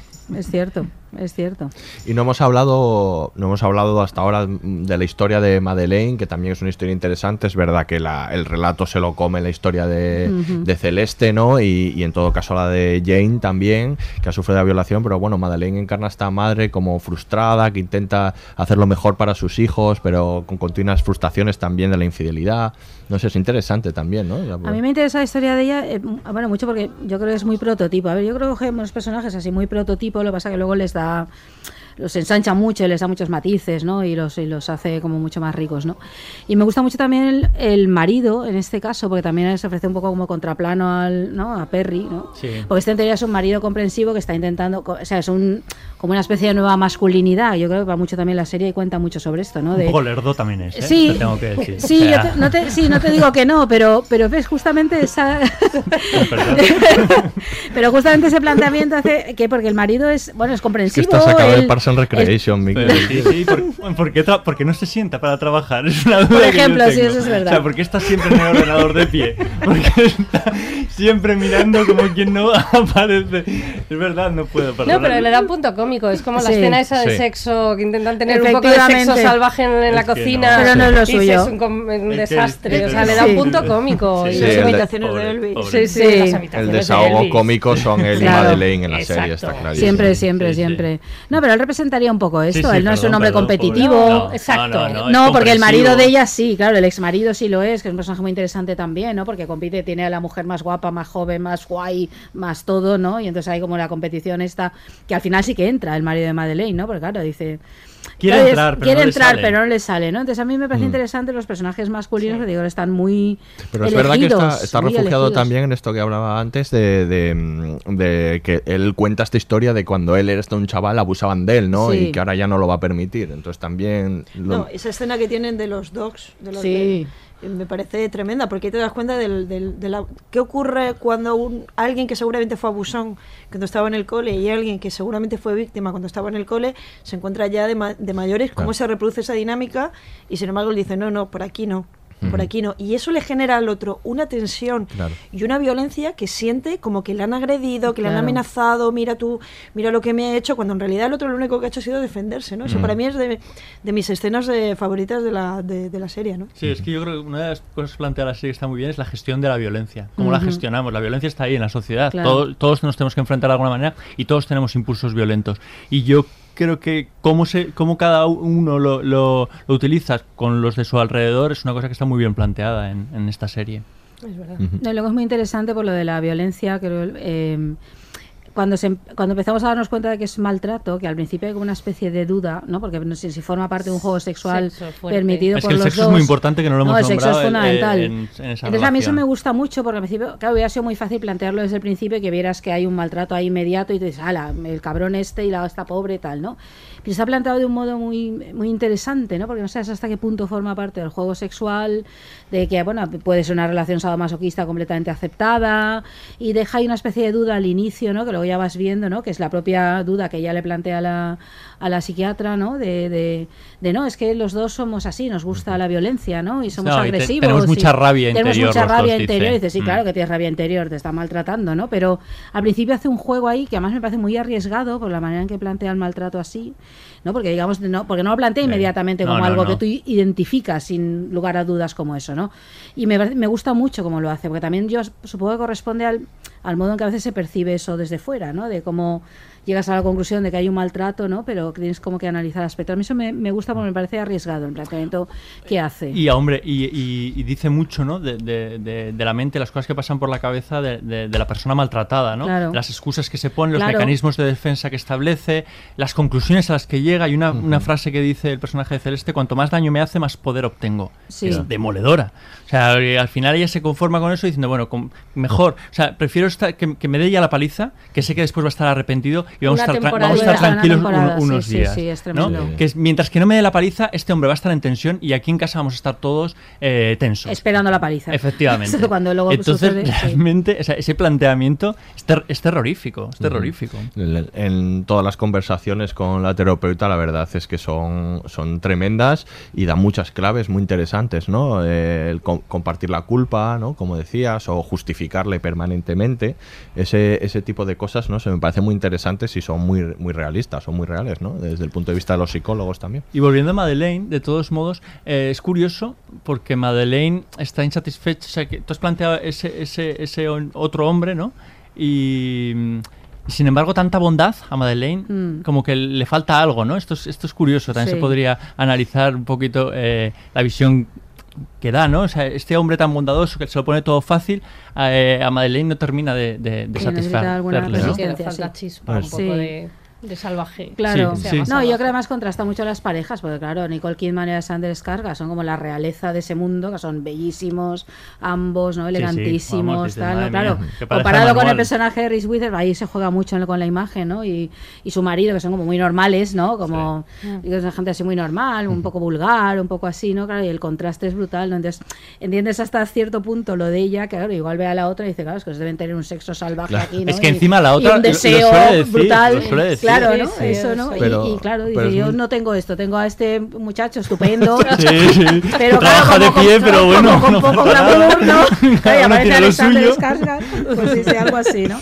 Pero y, está juega- muy- y es otra vez la competición esa permanente. Pero está muy bien que lo que las apariencias eh, ocultan todo lo contrario en los dos casos, o- Claro. o, eso me lo parece, ¿no? En este, en el caso de, de Celeste, eh, ella incluso le dice, "Buah, eres bella, ¿no? Eh, todo, lo tienes todo, ¿no? El marido perfecto. ¿no? Y luego lo que se escondía detrás. Y en el caso de Madeleine, eh, lo que aparenta es, ella se enfrenta a todo, ¿no? Con Sí. mucha, con mucha fuerza, pero en cambio está llena de inseguridades, Claro. que es lo que muestra después, que Sí. es- también es muy interesante. Y el marido también es muy comprensivo, hace todo lo que no es Claro. el otro, ¿no? Es decir, es- y entiende el- lo que le pasa al final, ¿no? En la fiesta, ¿no? Cuando descubre Sí. todo eso, entonces va como entendiendo. Sí, sí, esa, esa parte sí. El-. Bueno, es que lo de las apariencias es central, porque os recuerdo que está este Hombre, creo tema que ¿no? la pornoarquitectura Claro, que decía exacto, Conchi tiene mucho que ver con eso. O sea, todo es bello en esa serie, aparentemente. ¿no? por Y luego la serie tiene toda esta parte de la gente que está opinando, de la, bueno, de la policía interrogando ¿no? a todos los vecinos y nos van dando la visión que van teniendo los vecinos ¿no? de lo que ha sucedido. ¿no? Es que a mí eso me parece muy importante porque creo que da la clave, porque ese es un mundo de imagen. Claro. O sea, está lo que sucede ahí, la cámara entra ¿no? y entramos y vamos a ver qué les pasa en, las, en sus casas, ¿no? aquello que nadie sabe fuera. Pero claro, es que desde fuera todo el mundo opina, porque ese es un mundo exterior, todo el mundo está opinando acerca de si es buena madre, si es mala madre, si es buena esposa, si es buen esposo, si mira qué guapo, si mira qué tal, si es que se fue a no sé qué sitio, si es que la fiesta. Claro, y eso contribuye a ese- a crear ese mundo de competición y violencia enormemente, ¿no? Y no solo sirve como contrapunto ni es solo un recurso narrativo ahí para jugar con él, es que es, es central, porque tiene que ver con la imagen que Claro, se ofrece, ¿no? Pero es bello, pero es oscuro. Hay un Claro. detalle que le conté a Miquel que me había llamado mucho la atención, tanto en la cabecera como en todas las escenas, que es que la fotografía, pese a que estamos en California, parece que estamos eh, viendo Broadchurch, ¿sabes? Parece Sí. que estamos en Gran Bretaña, que siempre está nublado, que está todo Tiene oscuro, un- que la fotografía es noir. hay un paisaje noir. muy melancólico, Ellas siempre sí. están en sombra, o sea, Sí. cuando está mirando al mar, ellas, ella, la Winterbush, nunca está en sol, están siempre en el plano en sombra. Sí. Y solamente en la escena de la playa, la de la solarización todos juntas y por fin ya resuelven todo, es cuando por fin sale el sol. Sí. Eso yo creo que también es el propio planteamiento de, de la serie, las pequeñas eh, eh, mentiras, ¿no? Todo, Claro. Al final tenemos la sensación de que nos están contando varias historias a la vez, eh, entre otros motivos porque por lo porque ellas se están ocultando su verdadera vida. claro. Eso me parece un detalle muy muy curioso porque son amigas, parece que lo que lo comparten todo, pero luego nos damos cuenta que no, que están dejando unos espacios vacíos de su miedo, de sus segu- inseguridades, de sus traumas, de la propia situación de violencia que pueden estar eh, atravesando, eh, que esas son esas pequeñas eh, grandes mentiras, ¿no? que se van que se van contando y que al final va configurando ese, ese universo, que a mí como recurso eh, eh, narrativo también me parece muy muy interesante porque está muy bien ligado al final, estamos descubriendo una gran mentira pero una gran mentira que se va edificando con pequeños, ¿no? Eh, con esos eh, pequeños lugares en, en blanco que ellas mismas van dejando las relaciones con sus parejas, con sus amigas, con los profesores, con sus hijos. A mí me interesa mucho la relación, por ejemplo, de Madeleine con las, con las hijas, ¿no? Esa, es- Sí, ten- sí, hija, La hija mayor, mm, que es quizá testimonio también de su propio fracaso, su primer matrimonio, Sí. y, y eso intentarlo otra vez con otra hija más pequeña y ver mm, que cuando la hija ya tiene una edad ya no se comporta como a ella le gustaría, ya no es su pequeñita y tiene su propia eh, personalidad y al final las cosas que ya no se dice o, o la cosa que la, que la hija mayor no le quiere contar a su madre pero sin embargo sí se la cuenta a la, a la nueva mujer de, de su padre, todo eso, esos lugares en blanco ¿no? que siempre tenemos en, en nuestras relaciones con, con otras personas, creo que es un que es un elemento que la serie está muy bien explorado como, como recurso, ¿no? como, como recurso narrativo. ¿no? Y a mí me gusta mucho que al final no haya que dar tantas no, no se tengan que dar tantas explicaciones entre ellas para entender lo que pasa. Fíjate que hay- pasan horas y horas hablando, ahí tomando eh, tomando algo eh, en, en- en los bares y contándose su vida, que me gusta mucho. Aparte, como cuando dejan a sus hijos en, en- en el colegio vuelven a, a recuperar ¿no? sus, sus, sus, sus vidas, sus Su yo, su efectivamente. sí. y, y- y me, y me encanta esa conversación que se establecen entre ellas. Pero lo curioso es que las cosas gordas, efectivamente, como estoy diciendo, no se las cuentan y después simplemente con un par de miradas y, y atando un par de cabos lo entiendes perfectamente y dices, ah, vale, esto es lo que, o sea, esta eres tú. Esta es Ujú. algo que no he querido verlo hasta ahora porque hasta ahora no me lo has querido mostrar y yo, claro, no quiero ver esa parte tan oscura de nadie, pero es muy fácil de identi- identificar. Y ese- esa, la fiesta me parece que está muy bien planteada porque se dice muy, se dice muy poco verbalmente, pero se dice mucho a través de, de miradas y gestos. Y ¿no? además es muy interesante que sea de disfraces, ¿no? Llevan un disfraz Sí, pero bueno, en realidad están revelando ahí sus verdaderas personalidades y todas estas mentiras que comentaba Conchi, ¿no? Esta- todas esas cosas que van ocultando no solo a los demás sino a sí mismas, ¿no? Y entonces las revelan ahí en la fiesta de disfraces ridículos, ¿no? Es, es- eh, hay un juego ahí precioso. En cuanto a la vi- violencia doméstica, también hay, hay un elemento que no hemos comentado, que es el tema del aislamiento, ¿no? que generalmente Claro. que, que- que otro de los grandes éxitos es en el momento que lo comparte, que por fin comparte con el resto, que, que está siendo maltratada, es cuando consigue superar eh, este trauma, ¿no? este problema, que es un, otro de los efectos normalmente que ocurre en la violencia Le doméstica. pasa incluso también a Jane, que cuando comparte la violación dice Sí, que se siente... Exacto, se siente liberador. Eso Bueno, es algo que claro, pasa es en que general, ¿no? O sea, que tú crees Sí, que sí, tienes un sí, problema muy libera. gordo y de repente cuando lo dices verbalmente y ves que mucha gente que le pasa, que... se objetiviza y de Sí. pronto deja de ser tan relevante, ¿no? Ujú, Algo así. Y luego me gusta mucho de Jane, que hemos hablado poco de ese personaje, Sí. que es muy chulo, es la más joven, ¿no? Ella es pobre, Mm. tiene una situación- La única joven que- la única que joven está que hay ahí, debajo, ¿no? eso, ¿no?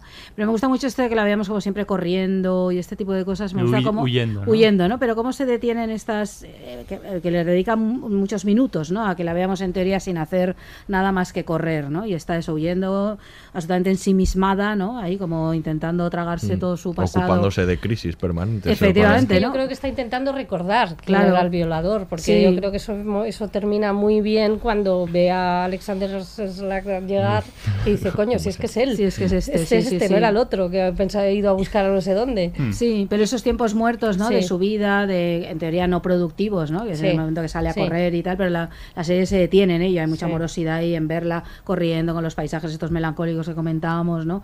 Y yo creo que son eh, que desde el punto de vista visual añaden mucho, es decir, hay mucho, no solo en el hecho de que tenga una finalidad concreta, sino que, que crea todo ese clima, ¿no? De estas Sí. mujeres que están confrontándose a sus vidas, unas más que otras, ¿no?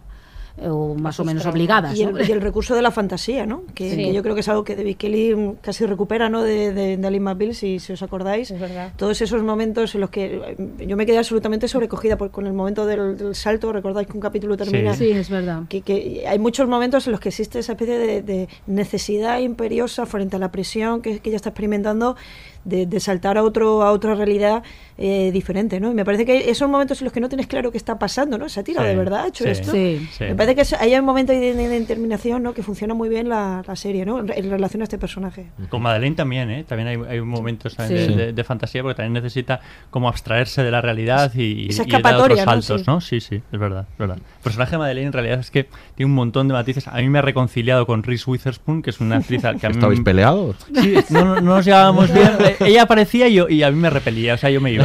Y además es que es una estoy- maruja, es que ella recoge el es personaje de la maruja. Sí, que además sí. lo sabe todo, es súper organizadora y está al día de todo y tal, Sí, que sí, podía sí. ser insoportable, pero claro, Sí, te sí. das cuenta de su, Es insoportable de su el vulnerabilidad, de su inteligencia, de muchas cosas. Pero ella siempre ha sido un poco Siempre ha así. sido así, Todos los personajes que ha Siempre, interpretado pero siempre ha sido un poco ha así. Pero es verdad que yo creo que probablemente la madurez le, le esté sentando bien. Es que yo creo que se ha reconocido. Entonces, Sí. esto es lo mejor que te puede pasar en la vida. Diciendo, Sí. vale, yo soy así. y a partir de ahora voy a ver cómo lo Y gestiono. recordemos que es Claro, productora, claro, que es productora, Sí, que Y- eso y lo hace escoge plenamente este consciente, claro, claro. Yo creo que ella es consciente de la, la sensación que causa a, a los demás y, y el tipo de personajes que le queda bien. Y es que este le queda como un guante. Sí. Le queda como un guante. Y es que al principio te, te parece repelente, pero al final se convierte en un ser adorable. O Sí, sea, sí, quiero decir, para mí es el gran descubrimiento. Junto con el redescubrimiento de Nicole Kidman, que está Bueno, estupenda, y a partir de mucho. aquí. Sí, sí, es que siempre ha sido estupenda. Lo que pasa es que Sí, se ha a hacer tenido- y cosas- Laura, y Laura Der, yo también Y quiero Laura Dern, Sí, claro. sí, sí. romper una lanza por Sí, Laura Der, que también, creo está también, pobre magnífica. Renata. Sí, sí. Pobre. Sí, porque está como muy eh, alocada y demás.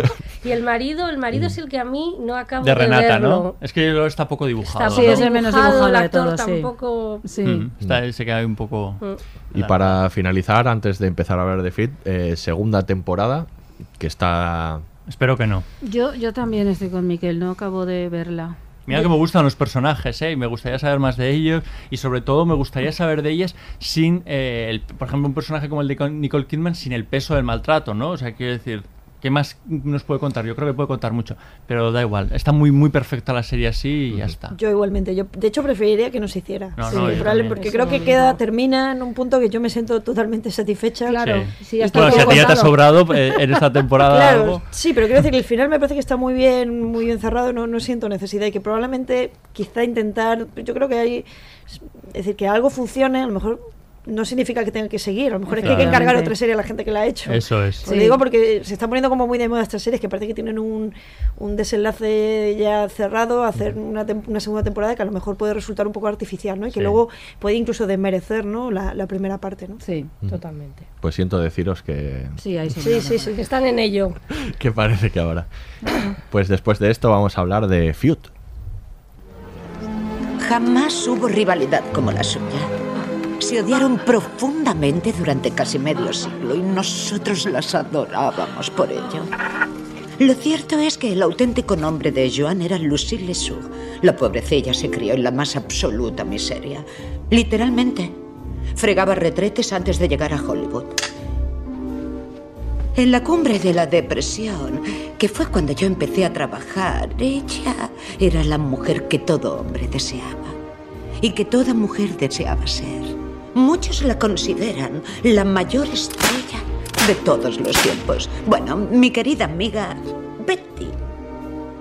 Pues te diré que francamente ella fue la actriz más maravillosa que haya pisado Hollywood. Durante la guerra interpretó todos los mejores papeles y lo hizo con un, no sé cómo decirlo, pero con una férrea intensidad con la que ninguno, ni hombre ni mujer, se hubiera atrevido. Únicamente rodaron una película juntas. ¿Y cómo fue aquello? Y lo que sucedió después. Bueno, digamos que es la historia de una enemistad de proporciones bíblicas. ¿Qué hay detrás de esa enemistad? ¿Por qué se odiaban tan profundamente? Las enemistades no se basan nunca en el odio. Las enemistades nacen del dolor, del resentimiento.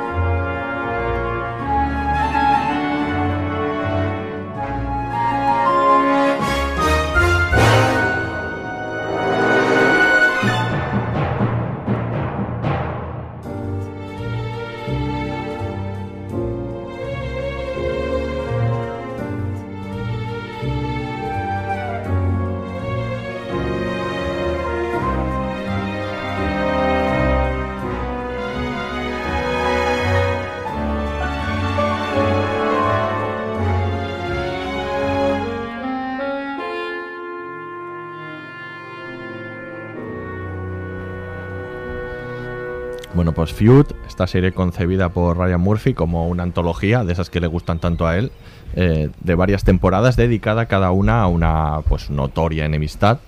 Y el próximo, de hecho la segunda temporada será entre el príncipe Carlos y Lady Di, si no me equivoco.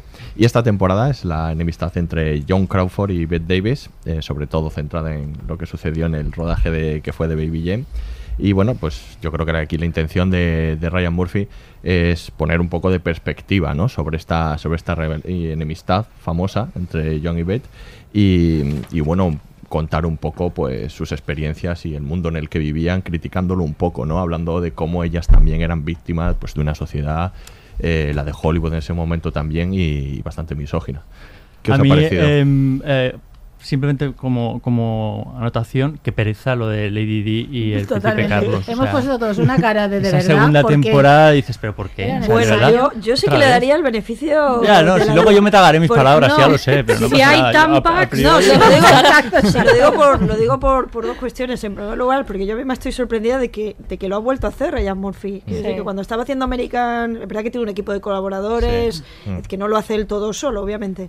Pero es verdad que mm, cuando estaba haciendo American Horror Story, seguía, seguía, y de pronto American Crime Story con, con la historia de O.J. Simpson, que al final fue maravilloso. Y, y ahora esta nueva serie yo decía, no, este seguro que va a ser un bluff, y otra vez lo ha vuelto a hacer. Entonces yo Sí, en ese no, sentido no. le daría un beneficio de duda. A mí lo que me da morbo es que quizá va a coincidir, porque parece que una de las temporadas posteriores De The Crown. de The Crown también va a tratar de eso, con lo cual va a ser interesante no ver estas dos aproximaciones casi al mismo, al mismo tema. ¿no? Y ya centrándonos en, en- en- Bueno, en la propia la serie, veremos seguro, Sí, sí, sí, sí, sí, la vamos a sí, ver. seguro. Y Aunque diremos- solo sea para opinar, sí. Aun- donde aunque dije aquello no pasa nada. Ahora digo lo, Exacto. lo- lo contrario, no, no pasa nada. Es lo, es lo bueno de las opiniones, ¿no? Que se pueden cambiar, que no, no las firmamos. Bueno, eh, yo que- lo que quería decir es que fíjate que es verdad que el planteamiento es la enemistad entre Bette Davis y Joan Crawford y a mí me parece, vista toda la serie, que la serie habla de Joan Crawford principalmente porque me parece que se centra mucho en Sí, su, en su figura parte, sin duda. centra, se centra en ella y en lo que es la actriz de Hollywood. O sea, quiero decir, hablamos de Joan Crawford, pero podríamos, eh, bueno, de hecho lo hemos hecho antes, describir un montón de carreras que vemos a través de, la de Joan Crawford, ¿no? Las exigencias, los cánones de belleza que están súper, eh, vamos, súper constantes en toda, en toda la serie y la, la dificultad de, de envejecer para el ser humano en general y especialmente para eh, unas personas que se dedican a, a algo que tiene que ver con, con- con su físico. Y luego creo que habla muy bien también de lo que se espera de las mujeres que antes lo apuntaba Conchi, ¿no? esa, esa rivalidad constante de las mujeres. Que parece que dos mujeres siempre, cuando hay en una sala más de, de- de- de una mujer, siempre tienen que terminar peleadas. Sí, y de que hecho aquí incluso estamos se, peleándonos, no nos, oye- no nos veis, No, oyentes, eso- pero yo lo estoy viendo. A, mí me estáis dejando Sí. los pies que no veas. Sí, con, con las pataditas. Y me parece que eso se, se refleja muy bien, ¿no? Todo, o sea, que siempre se ha contado la leyenda de lo mal que se llevaban John, John Crawford y Bette Davis, y la serie nos ha contado cómo el resto del mundo hacía para que se llevasen mal, ¿no? Porque si no, no el Y a mí eso me ha, me ha- me ha gustado mucho de, de- de la serie. Y de hecho, yo creo que para mí el, eh, uno de los mejores capítulos es precisamente el capítulo en el que ellas se alían. Sí. Son súper fuertes, se convierte en una amenaza y, y lo que hace el director es ponerlas otra vez una Claro. contra la otra, porque Claro. en el momento en el que ellas están juntas, ellas tienen el poder de la película y se lo quitan al director. En el momento que ellas están peleadas, es ahora él. Y de hecho es interesante, porque cuando él hace ese acto ¿no? de, de- de cierta maldad, ¿no? de ponerlo en, con- eh, una en contra de la otra, como luego de alguna manera la, la reacción de su mujer, ¿no? que le dice, mira, de alguna manera no él siente ahí como esa especie de presión de que él de pronto les, les ha quitado el poder a estas dos mujeres que se habían empoderadas, Mm. se habían empoderado estando estando juntas, ¿no? O sea, Eso Mm. me parece un capítulo especialmente logrado, ¿no? de la serie. Sí, para mí también. Yo no tengo una duda con esta serie, eh, y de verdad es duda, ¿eh? porque me fluctúo cuando la veo, que no sé hasta qué punto la serie también es deudora de esa visión de ellas. A eh, lo que estoy diciendo es, no sé hasta qué punto mantiene el gran guiñol y en el fondo está reduciendo a Bette Davis y a Joan Crawford el retrato que hace de ellas a mujeres que lo que es, cuyo única motivación es no quiero envejecer. Yo me da la sensación a veces viéndola que tienen un, son un poco unidimensionales los dos personajes. Eh, entiendo que eso era importantísimo en sus vidas, eh, sin duda, porque ellas viven de su imagen, ¿no? Y tiene que ver, pero no sé hasta qué punto está compartiendo esa misma cosificación eh, el, punto de vista de la serie, de la propia serie. El hecho de que todos sus diálogos tengan que ver en gran medida con envejezco con mi imagen, que las veamos constantemente sufrir por ello, ¿no? Que decir que como que están, que esta es la única dimensión de sus vidas. Eh, claro, tiene que ver con que son estrellas de Hollywood, pero y, y lo planteo como una duda, que a veces me pasaba diciendo, pero es que... Pero Bette Davis, ¿tú crees que sufre? Sí, cuando se caracteriza del personaje precisamente lo, lo parodias, se Sí. maquilla en exceso. Sí, pero luego cuando está ella está su- crítica. Pero y- ella cuando ella también está absolutamente preocupada por eso, por el paso del tiempo, por la belleza, por todo este, tipo de cosas, también todo el personaje, siendo Bette Davis, probablemente una actriz Claro que como que excede completamente de eso, ¿no? Toda la imagen que podamos tener de ella, de la Bette Davis real, es esta, ¿no? Como una actriz que como que pasaba de estos temas y que ya estaba en otro lugar, ¿no? Y sin embargo yo creo que la serie alimenta parte de esta, de esta visión un poco unidimensional de Pero las es que creo que todo en sus vidas les, les aboca a que tengan que estar constantemente mirando eh, en eso, ¿no? Sus, tanto su trabajo como las personas con las que se rodean que son completamente tóxicas, la periodista esta que sale Sí. azuzando y, y al final Hooper. alimentando su- los fantasmas de, de una y otra. Y yo creo que en el caso de Bette Davis era presa menos de un físico, porque su físico le pedían menos de, de su físico, pero pese a todo, ella eh, tiene sus dudas y, y- y las manifiesta de otra, de otra manera, ¿no? Ella, ella, eh, lo que pasa es que no es tan explícita, o por lo menos su personaje, como el de Joan Crawford. Sí, pero yo entiendo que son las necesidades dramáticas, porque claro, si se llama Feud y habla de la rivalidad, pues tiene que contar esto. Mm. Pero cuando se emborracha Beth Davis, ¿no? Y entonces cuenta que cuando le cuando la rechazan en la Warner diciendo que no era mm, eh, tan guapa, no que no era guapa, que no era Joan Crawford, mejor, ¿no? O cuando reconoce todo este tipo de cosas dices, de verdad está obsesionada todavía cuando tiene 60 años con este tema otra vez, a ver, eh, absolutamente pertinente en el contexto de la serie y en el, naturalmente en el discurso narrativo de esta serie, pero no sé hasta qué punto está como todo el rato ofreciendo esta, esta imagen de dos mujeres presas de su imagen e incapaces de salir de ello. Pero yo sí que creo, yo, yo lo, veo, lo veo de otra manera. Quiero decir que entiendo esa, esa interpretación posible de, de, la serie, pero yo creo que al final de lo que habla son de dos mujeres que están absolutamente atrapadas, como muchas mujeres, por la necesidad de la validación. Claro. De que alguien te diga lo estás haciendo bien. Estás Hombre, haciendo en el lo que caso de las actrices eso es mucho más notorio. Claro, pero yo creo que no solamente de, de las actrices, porque yo creo que sí se ve y hay una gran diferencia, y al menos eh, yo que como habéis contado antes soy profesora de, de- de universidad y doy, y doy clase a, a- a estudiantes eh, de entre el 18 y 22 años, como muchas veces cuando una estudiante levanta la mano para dar una opinión en clase, pide disculpas o termina su intervención con, bueno, pero quizá me puedo equivocar o es mi es opinión. Y sin embargo, un estudiante chico nunca hace eso, nunca pide perdón y no siente que tenga que tener una validación y no, sien- y no se siente amenazado porque de pronto alguien puede decir, pues no tienes razón. Y con las estudiantes sí que ocurre. Y eso evidentemente porque vivimos en una sociedad que establece unos, unos, eh, unas pautas de comportamiento diferentes para los hombres y las mujeres.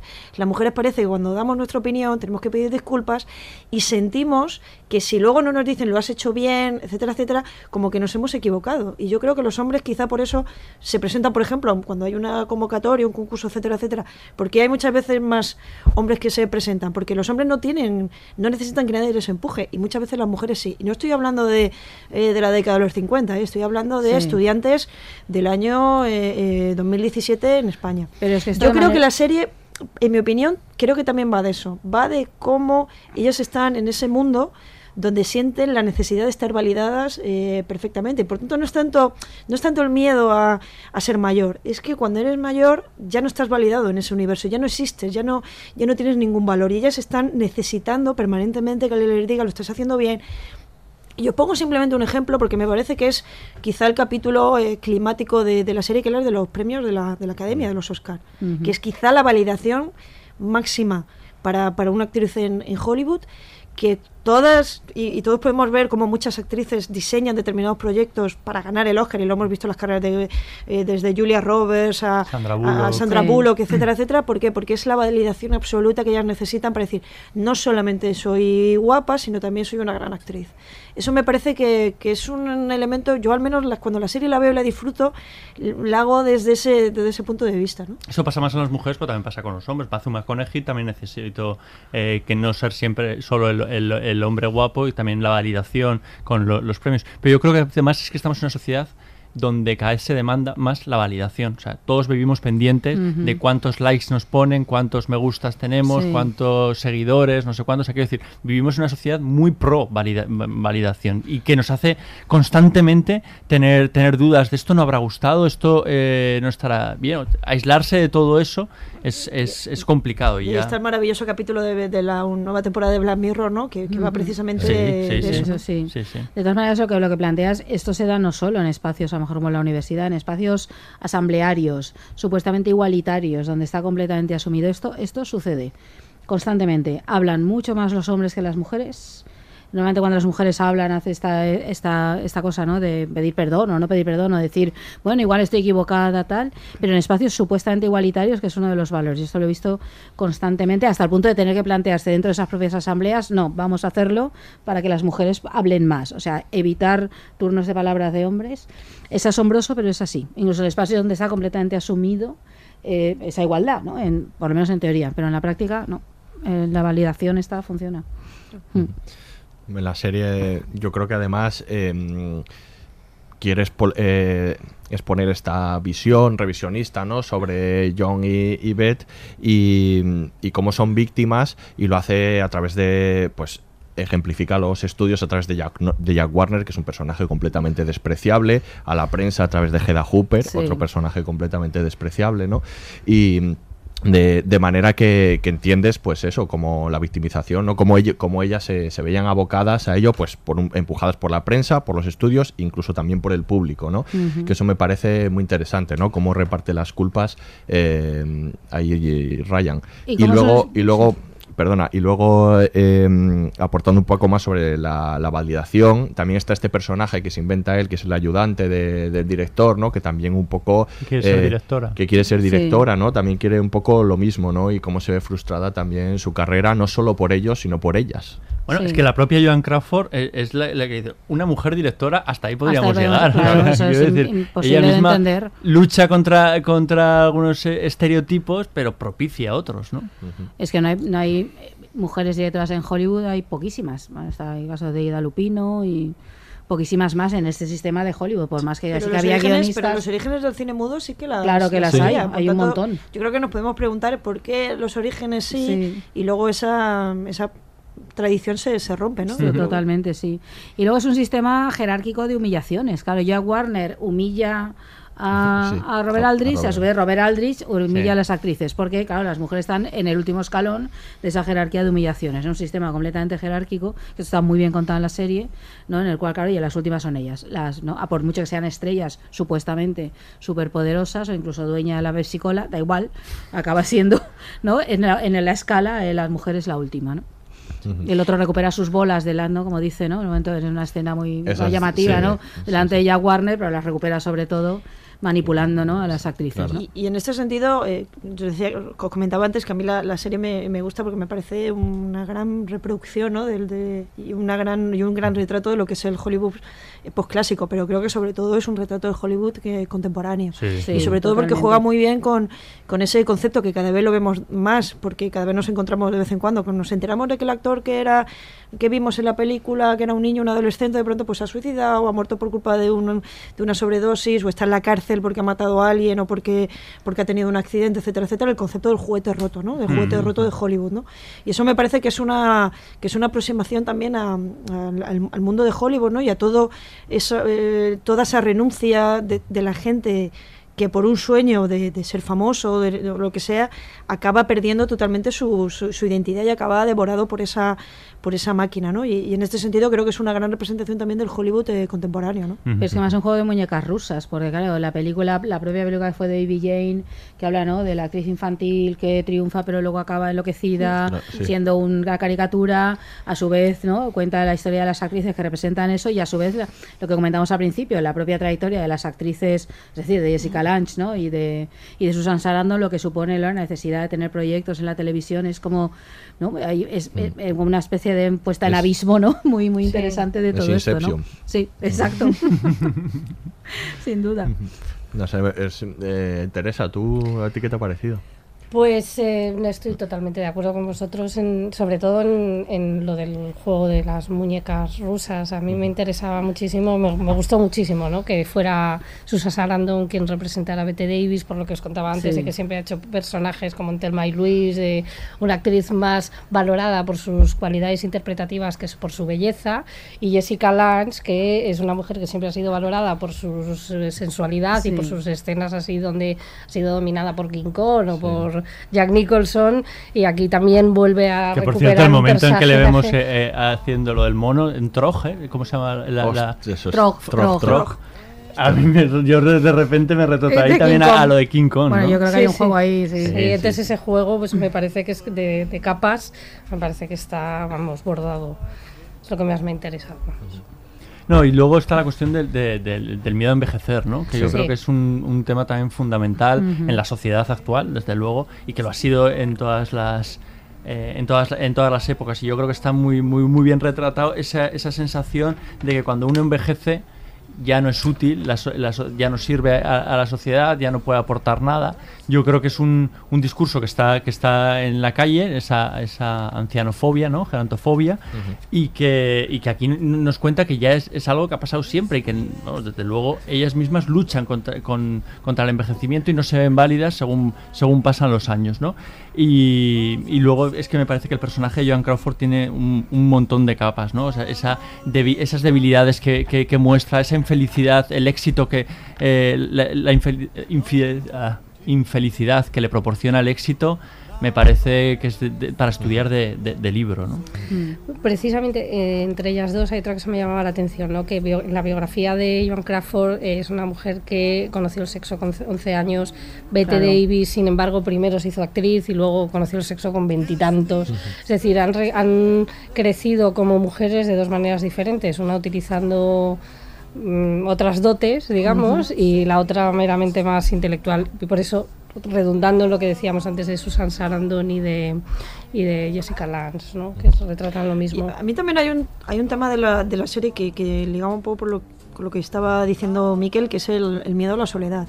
También. Eh, que es verdad que son, sobre todo los capítulos finales, Sí. que, que es más crepuscular, ¿no? Esos capítulos finales son además duros de, Sí, sí. duros eh, de ver, porque al final estas mujeres lo han, lo han tenido todo, pero cuando ya no forman parte de esa, de esa maquinaria, cuando ya no, no, no, no, no pueden salir, porque ya resulta que ya la foto, en ese momento definitivo, ¿no? que, es, que eso es, es real, se retiró porque salió, le hicieron una foto, Sí. salió fatal y a partir de ahí dijo, ya no vuelvo a salir de mi apartamento y cómo, que, cómo queda, se queda aislada ¿no? dentro de ese, de ese apartamento hasta, hasta que se extingue. ¿no? Y yo creo que, que la vida de, de- Creo que representa muy bien ese capítulo final, la vida que sabemos de, de, de muchas de, de muchos hombres y, y sobre todo muchísimas mujeres, por, por la cuestión de que su, su esperanza de vida es mayor, que en la etapa final de, de su vida se quedan totalmente aisladas en su, en su casita o en su apartamento sin tener contacto eh, con nadie hasta que un día pues aparecen a lo mejor a veces días y semanas después de haber fallecido porque realmente no hablaban con nadie, Con nadie. y se podían pasar días y días sin hablar con nadie, ¿no? Yo creo que ahí hay un, hay un tema que yo creo que también la, la serie representa de una manera muy, eh, mu- muy sentida, ¿no? Además hay un dato que Mamacita que vuelve en, en la serie, en la vida, en, Mamacita, en la- perdón, en la vida real eh, no, no fue así. eh, quiero decir, eh, No la- dejó y Joan Crawford estuvo sola en su apartamento, como ha descrito Concha. Hay un diálogo especialmente interesante respecto a lo que decía Conchi con Mamasita, en el que le llega, a- acaba diciéndole, bueno, estar sola no tiene por qué significar ser solitaria, ¿no? O algo así sería la traducción. Mm. Y luego plantea todo este mundo de soledad y, y a veces, no sé, y tan triste en un mundo de colorines. Es, ¿no? Toda, la, Ya. toda la casa de ella son de colores, ¿no? De esta estética, ¿no? De los 60 que, que utiliza, que a mí a veces me llama mucho la atención, ¿no? Todo es de colorines, todo es muy bonito, ¿no? Muy luminoso, muy brillante, ¿no? Y donde habita eso, la vejez, la soledad, la incomprensión, ¿no? La- el patetismo, es un personaje, yo creo, muy patético, el muy patético, el de John Crawford. Eh, entonces, esto, hay un juego ahí muy muy deliberado, ¿no? Con todo ese mundo luminoso y bonito y muy brillante, ¿no? Me hacía gra- gracia la casa. Sí. Todo era de colorines, ¿no? Y, y todo muy pop, ¿no? Del momento y sin embargo está ocultando ahí, vamos, una historia terrible, ¿no? Am, eso yo creo que hay todo, todo un ejercicio de puesta en escena, por otra parte muy propio de, de- de Ryan Murphy, ¿no? Yo creo que se no que, que sigue ¿no? en su línea y que, y que aquí explota bastante bien, ¿no? Para el contraste, ¿no? Jugando, jugando con todo esto, ¿no? A mí me ha recordado mucho al crepúsculo de los dioses de, Sí, Claro, sí. de Billy. Wilder, ¿no? Es que es esto, ¿no? Ahí era, porque en realidad el crepúsculo de los dioses es una película de terror prácticamente, ¿no? Con esta mujer ahí enclaustrada en su mundo antiguo y demás, ¿no? Y hay una parte no en el tono, no en la atmósfera, porque aquella era una atmósfera muy lúgubre, ¿no? Y muy, pues, de terror, pero algo, ¿no? Que tiene que ver con eso, ¿no? Y además con dos actrices del cine mudo, las dos, pues Joan Crawford también lo fue, ¿no? Y todo este tipo de cosas, ¿no? Hay un momento que la citan, de hecho, a Gloria Swanson en la, Sí. en la serie por, el, por la película, ¿no? Y eso, y sí, yo creo que hay un, un punto de contacto ahí interesante con la peli de Billy Wilder.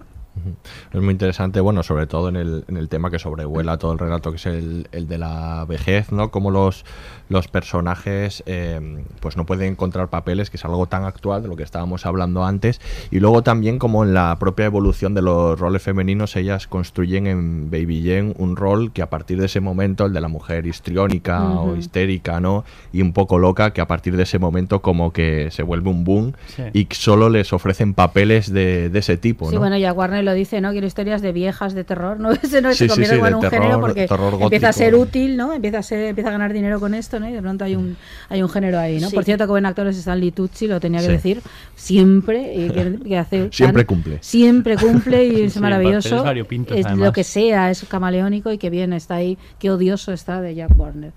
La verdad, pero sí, sí. Es muy curioso, ¿no? Que, la, que, que el papel que ellas ven, sobre todo John Crawford, que es la que eh, lee el libro y se lo lo manda a Robert Aldrich, eh, el papel que ven como para relanzar sus carreras como un rol femenino interesante es el que luego les ofrecen y les y ya les repudia, ¿no? Claro, acaban metiéndolo en una cárcel, les toca hacer todo el rato otra vez lo mismo, ¿no? De patética, anciana, ¿no? Que vive en una historia de terror o algo así, pero sí, sí. Bueno, es que, claro, es un, re- un, re- un retrato de Hollywood implacable, ¿no? Como muchos otros, ¿no? Muchas películas de cine dentro del cine que plantean este mundo implacable, todo por el éxito y da igual, y las personas no cuentan, son máscaras. Y eso también se ve bastante bien, ¿no? Todo el- toda la, la- la caracterización de, Young- de, de- de Jessica Lange, que es una máscara, no tanto Bette Davis. Ahí yo creo que se nota mucho, hay una gran diferencia en el tratamiento de ambas. Eh, que a mí, por ejemplo, en el caso de Joan Crawford, de Jessica Lange, reconozco que me tira un poco para atrás. Me parecía me un lo mismo. patetismo muy grande, o ese concepto de máscara permanente, que es verdad que ella era esto, pero no sé, a mí ahí me, me choca un poco, ¿no? Debo decir, él me, me, me, me parece... Me, me- me repelía un poco, ¿no? El, el- todo el tratamiento así tan patético del personaje, ¿no? No sé. Sí, yo creo que es un recurso. eh, hablamos antes, ¿no? Cuando, cuando, cuando hablábamos de Big Little Lies, ¿no? Como ese, ese especie de, de artificio formal, ¿no? En este caso a través de la, de la conversación, del cotilleo, de la entrevista. Aquí también hay ese elemento de artificio que es esos momentos en los que vemos a ellas interpretando escenas de, de sus propias películas de diferentes etapas, Sí. ¿no?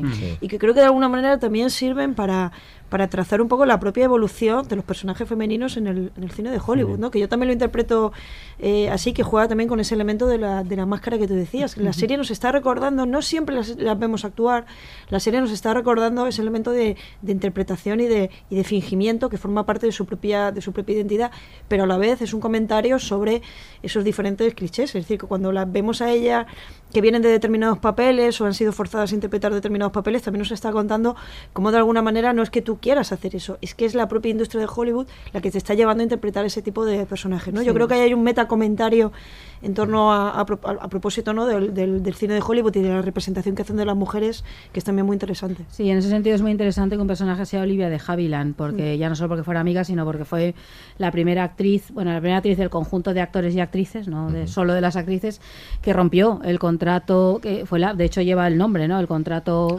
Esto, eh, porque Esto- ella se, se enfrentó a la Warner, los llevó hasta el Tribunal Supremo, estuvo prácticamente dos o tres años sin trabajar hasta que ganó y ganó la libertad de su contrato, porque le, no- le obligaban. Y ella, vamos, ella es la que rompió la lanza, ¿no? Previamente lo había intentado Bette Davis, lo habían Esto lo dicen intentado. mal en la serie, otros, entonces, sí. ¿no? Porque ella fue la primera, lleva la- su nombre y, y es muy interesante además la interpretación de Catherine Zeta-Jones, que me parece fantástica también, porque da ese punto, porque, claro, ella siempre hacía de ingenua a Olivia de Havilland, pero era una mujer de armas tomar, y el persona, y el- la interpretación de ella siempre, esto se ve muy bien, ¿no? Ahí como muy contenida y que la ves una mujer muy fuerte, ¿no? Y hay una especie, yo creo, también de homenaje a algo de esto, ¿no? A este, a este, a este papel central, ¿no?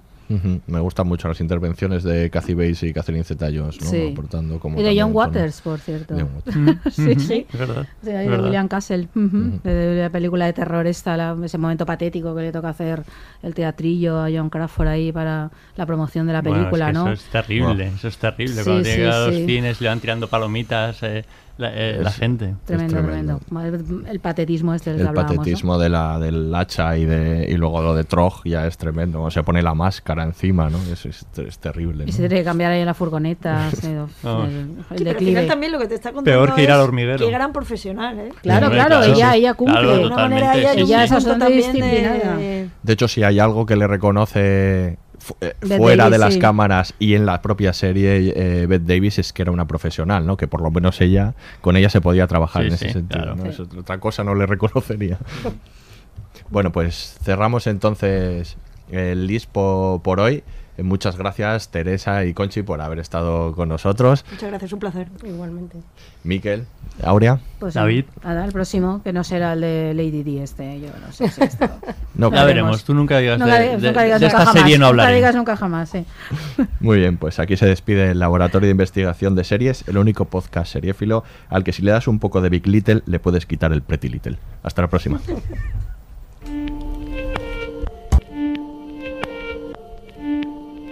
Todos los episodios y contenidos adicionales en podiumpodcast.com y en nuestra aplicación disponible para iOS y Android. Síguenos en Twitter, arroba podiumpodcast y en facebook.com barra podiumpodcast.